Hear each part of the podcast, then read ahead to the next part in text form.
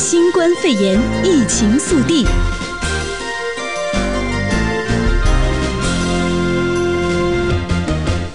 Hello，各位听众朋友，大家晚安，欢迎收听四月二十一号星期二晚安洛杉矶节目，我是匡诗英，我是小诗。嗯，今天的天气果然如我们昨天说的哈，真是说变就变。对，是不是有一句话说，这个春天的天气像这个后母的脸孔？后，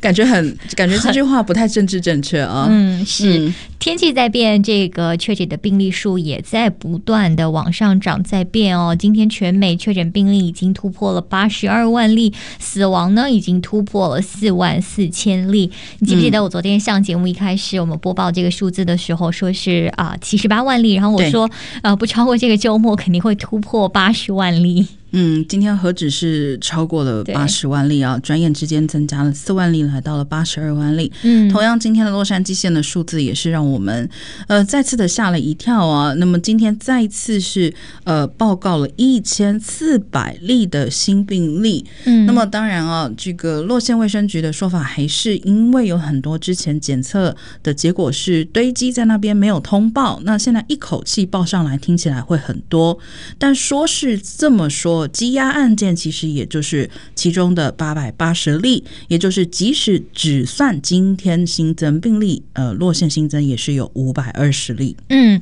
从另外一个方面也反映出来，这个洛杉矶县的测试能力是在不断的提高啊。嗯，今天这个公共卫生总监费勒尔这个医生也说呢，呃，现在这个全洛杉矶县已经对。将近八点九万人进行了测试，那其中百分之十四的测试结果呢是阳性。那虽然天气开始变暖了，可能有很多的民众按捺不住，在家里啊、呃、憋坏了，还是想出去走一走啊之类的。但是呢，今天这个洛杉矶县的卫生官员还是啊、呃、强调说，现在虽然天气变暖了，但是还是希望大家能够尽量的保持待在家中，以保护我们现在最脆弱的人的安全。是，坦白说，虽然我们都很希望这个疫情赶快好起来啊，对，让我们可以到外面是，就算这个天气是忽冷忽热的，嗯，也可以去体验一下外面的这种气候变化了。但是今天这个洛县的呃这个行政长官也说了。呃，就数据上来看，其实洛杉矶县远远还没有来到这个所谓疫情得到控制的程度啊。嗯，呃，所以呢，大家还需要再忍耐一下。现在这个还不是时候啊。嗯，嗯不仅是我们洛杉矶县，我们整个加州也是，呃，这个州长也是这样的一个态度。因为我们也看到，现在全美各地不断的有示威活动，希望能够重启经济。但是，呃，这个加州州长纽森哦，还是。顶住了这个示威者的这个压力，再次敦促加州人继续遵守这个居家令啊。呃嗯他认为说，现在还没有到加州经济可以重新开放的时候。是这个，其实我们的州长纽森这一次抗议行动以来啊，他也是一直被认为说是他跟这个纽约州长科莫两个是非常重视呃数据，让数据说话的人。嗯，所以今天纽森也提出来了，他说，呃，你看过去二十四小时之内，加州整体来讲，新冠病毒确诊病例跟死亡人数都出现了增长。嗯，同时呢，还在这个重症监护里面的新冠患者的数量虽然有下降，但是没有显著下降，甚至于在过去一天是上涨了将近百分之四。所以他就说，呃，虽然我们都很想放宽这个限制，但很快，呃，真正的这种说明天或者是一个月，呃，一周之内，他认为这是不现实的。是现在这个关于这个疫情的曲线呢，还没有完全的被拉平，只是啊、呃、有一些好的进展。那我们也没有看到说连续多天这个新新增病例都在持续下降这样的一个现象。那没有达到这些标准的话，我相信纽森的态度还是啊、一如既往的，还是以大家的健康和安全为第一位的。这也是很多呃这个很多民众的一个心声吧，觉得说这个生命健康。康其实是比经济要重要的多的。是，那么呃，今天刚刚我们提到了纽约，就也来看一下这个纽约的情况啊。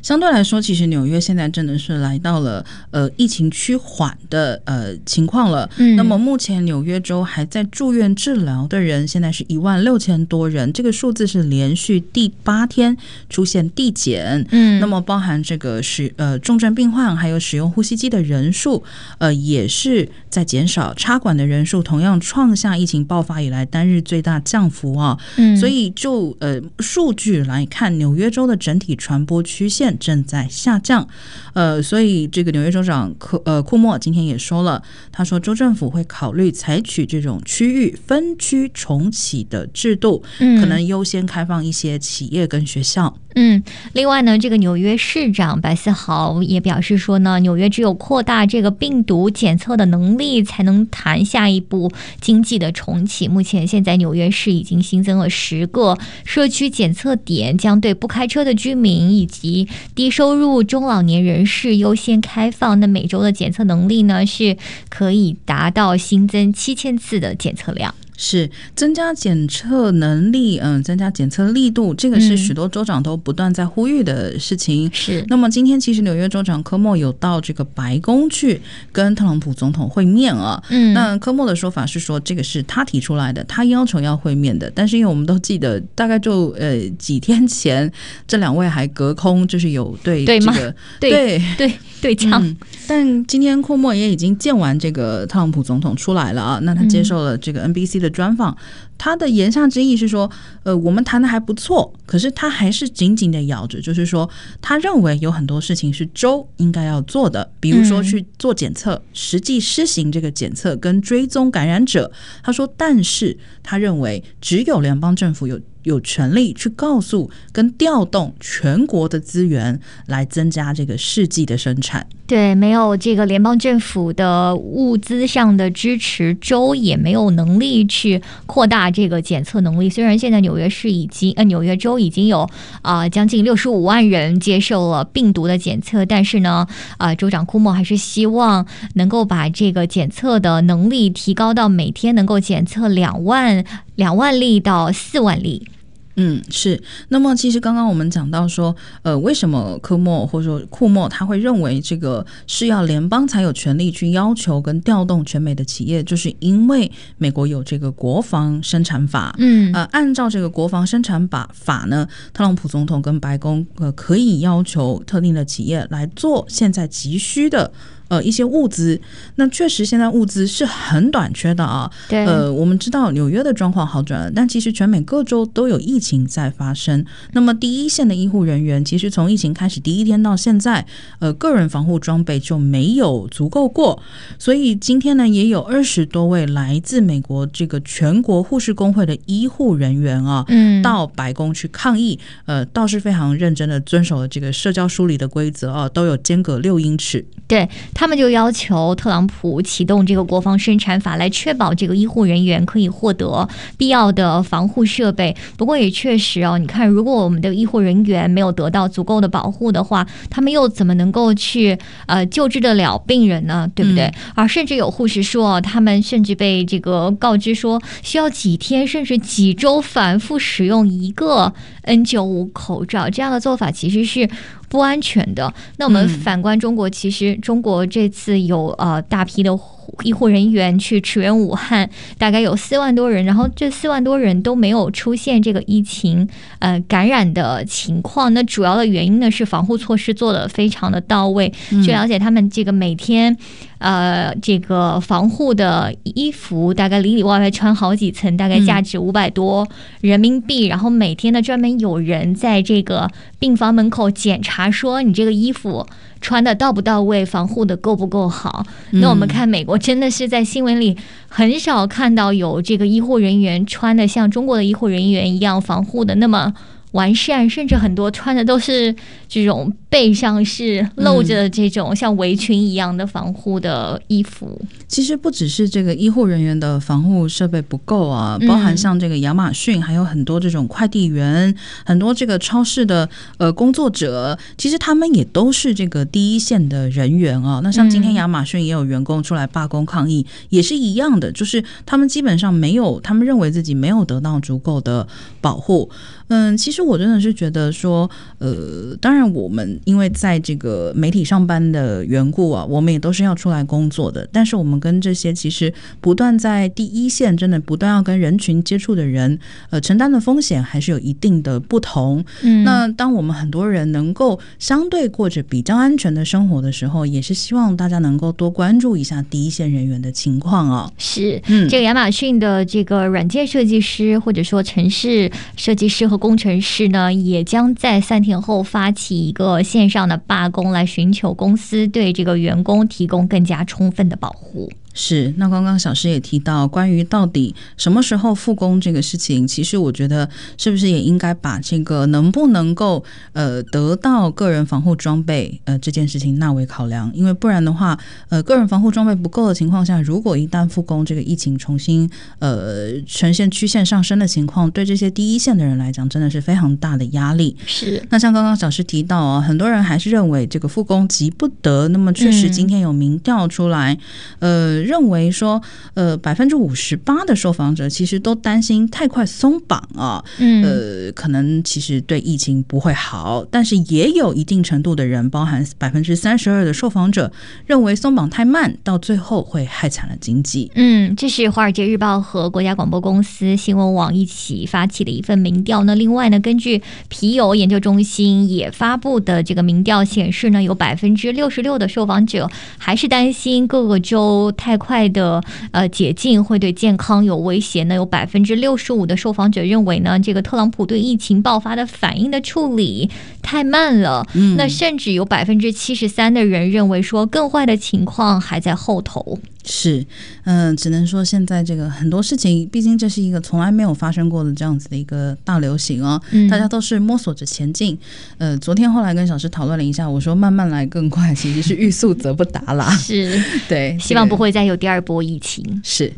嗯，呃，我们来看美国还有加州更多的消息哦。为什么叹气？对，我还没讲就叹了一口气，因为其实今天有一个非常大的这个全美消息，我相信各位听众朋友一定都关心到了，就是。特朗普总统昨天晚上发了一条推特，嗯，他说要暂停这个移民，呃，到美国来，但有有一点点语焉不详啊。我我叹气的原因是因为，其实我们真的。大家都是移民来到美国这个国家，我们都经历过这个移民的过程。其实，任何一点点的这种不确定性，都会让大家在这个过程之中承受更多的这个压力跟担心，是带来很多的恐慌。嗯，所以今天我们也先把我们知道的资讯跟各位听众朋友分享一下啊。嗯，呃，现在因为这个行政令还没有写出来，就是要先写出来以后，总统签字，那才会生效。那就目前媒体上面看到的消息是，呃。白宫或者说是司法部正在研拟这个内容。那么，特朗普总统说要限制移民来的原因是他认为疫情期间呢，美国人的工作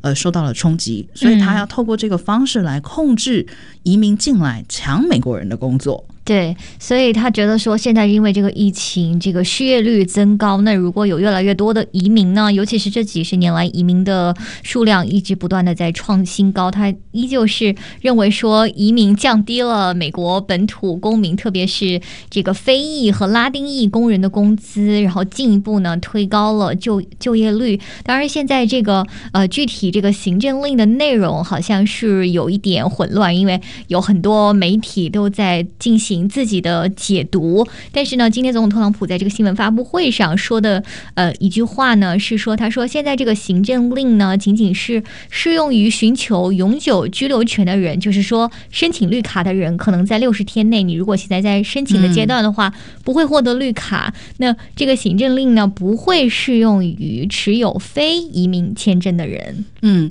这个其实就是混乱的地方啊，因为我们都知道，其实就算是移民，也不是。是一块铁板。那么，即使你持有的是这个非移民性质的，比如说工作签证，一般被认为不是移民性质的，对，但是不能保证这些人没有正在申请绿卡的人，对，所以这个会有非常多很复杂的状况。那么现在呢，呃，当然。总统现在这一番话啦，是受到了一些批评，当然也有支持的声音。那么批评的人有一部分认为说，其实限制移民来，反而可能进一步限制美国的经济。嗯，那么这么说的原因，当然包含因为移民来可能会带来一些经济上面的益处。另外一方面是，其实白宫前一段时间才刚刚宣布说，我们要开放更多的名额，让这个农工。呃，可以到美国来帮助这个美国的农业啊，嗯，呃，因为确实在这个期间，可能美国人比较会希望能够在家里面避疫。那么农场其实这个在世界各国都有出现，像法国之前也出现这个农工不够的问题。那现在这个就完全不晓得总统的方向是哪一个方向。嗯，大致的方向就是可以了解到特朗普的态度，他是为了这个呃控制疫情，然后所采取的最新的这种入境。限制的措施来防止病毒进一步的传播。之前不是已经对呃中国 A 呃中国欧欧洲加拿大和墨西哥已经实行了旅行的限制，而且上个月也也已经终止了呃使领馆常规的签证服务，包括这个公民及移民服务局也暂停了常规的这个面对面的服务。但是呢，有这个呃法律学的专家就觉得说，如果这个行政令最终生效的话，最终的版本如果要求终止。所有的移民申请的话，这可能是违宪的。嗯，是因为即使不违宪哦，我也会觉得这个大家跟政府打交道的时候，我们是依照法律来，其实就像是跟政府签了一条契约一样的。那么法律当然可以修改，可是这个修改如果说是呃大幅的改变了原本的这个法律的内容，甚至于是呃这个修改没有一个缓冲期，而是马上生效的话，呃，确实会对很多人造成。巨大的困扰啊！对，所以很多人也对这一条这个行政令如果生效的话，它的呃有效性，就是是不是能真的控制这个疫情的蔓延，产生了怀疑。民主党这个呃前总统参选人克罗布彻他就批评特朗普说，在大家都在这个一心抗疫的时候，呃。他自己，特朗普自己是有抗疫不力的这样一个责任。那现在呢，你又开始终止移民的申请，等于说好像是故意转移大家的焦点。是，那么确实目前有几个呃。在大家推测可能会出现的条文里头，会比较呃，让我们要特别注意的是，包含比如说持 H1B 签证的人，你持工作签在美国啊，你现在不是要从国外入境哦，你已经在美国，也有可能受到这个行政令的影响，因为政府可能会要求你提供补充证明，证明你没有取代美国人的工作。可是我觉得这个我们在申请工作签证的时候，不是证明过吗？才能够拿到工作签证吗？对，尤其是。对今年申请 H1B 的人来说，可能不知道会有一些什么样的影响，因为最近才刚刚完成抽签的工作，大家可能都在递交材料，那不知道是不是会被政府要求递交更多的材料，或者说这个被拒签率，或者是被这个 RF1 的概率更高。好，不过目前这个据据了解，这个行政令应该也就是这一两天马上就会发布了。嗯，呃，发布出来以后，呃，实际会造成哪些影响，我们会再为各位听众朋友说明啊。是，呃，当然，这个已经也有法学专家指出了，这个行政令一生效，恐怕会立刻陷入诉讼，因为截至目前为止，不清楚这个行政令的法律依据是什么。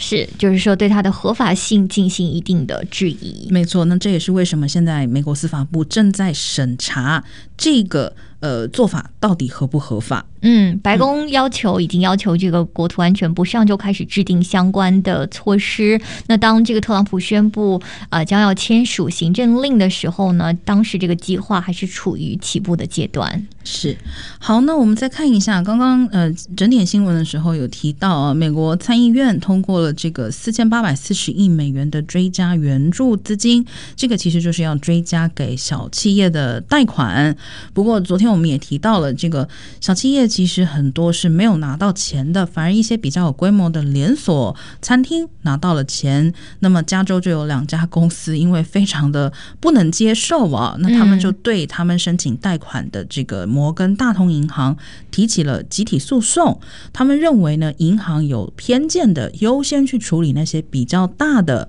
呃公司的贷款，而没有申呃按照这个先到先得的原则处理小企业的贷款。嗯，总结来说呢，就是他们认为说这个呃银行是呃采取了不公平的这样的优先行为，优先考虑这个寻求大额贷款的借款人，而不是像这个政府所说的呃用这个先到先得的原则来处理政府这个资助的贷款，因为他们认为说，如果这个银行嗯、呃、把这个贷款先借给大额的借款人，这样的话呢，银行就可以收取一定的甚至说是高额的处理费用。嗯、那如果当这些这个大大额的贷款都被这个申请完了的时候呢，很多小企业自然而然是没有办法获得应有的救助的。嗯。好，那么讲到这个申请前啊，呃，今天也要提醒一下各位听众朋友们，呃，如果你是没有呃缴交纳税表，嗯，但是其实你有符合在领这任何的这种社会福利的人啊，呃，其实你是可以符合这个领一千两百块钱纾困金的资格，但是你要赶快去填资料了。对，呃，这个国税局呢，这个可能有国税局呢，最近和财政部啊、联合宣布说，在明天，明天是一个这个截止的日期哦。如果你之前没有报过税，没有报过二零一八，也没有报过二零一九年的税的话呢，但是你还是符合相关的条件，你可以在这个 IRS 的这个国税局的官网上可以找到一个呃链接的入口，是 for 那些。Non-filer 的这个 information 的一个入口，嗯、你只要输入一些这个呃社会呃社会保险号啊，然后包括你的呃家属的姓名啊、你的邮寄地址、银行账户和这个 routing number，你可能就会嗯收到这个你应该获得的近这个一千两百美元的补助。然后我今天看到这个洛杉矶时报呃发出来的一篇文章是说，很多的符合条件的美国公民他们也没有收到。这个补助是怎么回事呢？是，嗯、呃，他们的配偶，嗯，可能是这个非法移民，所以他们没有 SSN。哦、当你作为美国公民和这个非法移民没有 SSN 的配偶结婚了之后，你们如果是一起联合报税的，嗯，这个财政部以及国税局也是不会发这笔纾困金给你的。嗯，好，所以会有很多状况啊，大家还没有收到，也要去了解一下。嗯，那刚刚讲到这个没有填报税表的人，只要符合资格，记得截止期限是到明天的中午，对，嗯，所以要赶快把这个资讯填上去了。是。相关新冠肺炎疫情消息，请锁定 AM 六九零，或透过 TuneIn Simple Radio APP 搜寻 AM 六九零，实时在线收听。也欢迎上到 U Radio 官网或脸书订阅新冠肺炎疫情 Podcast 节目。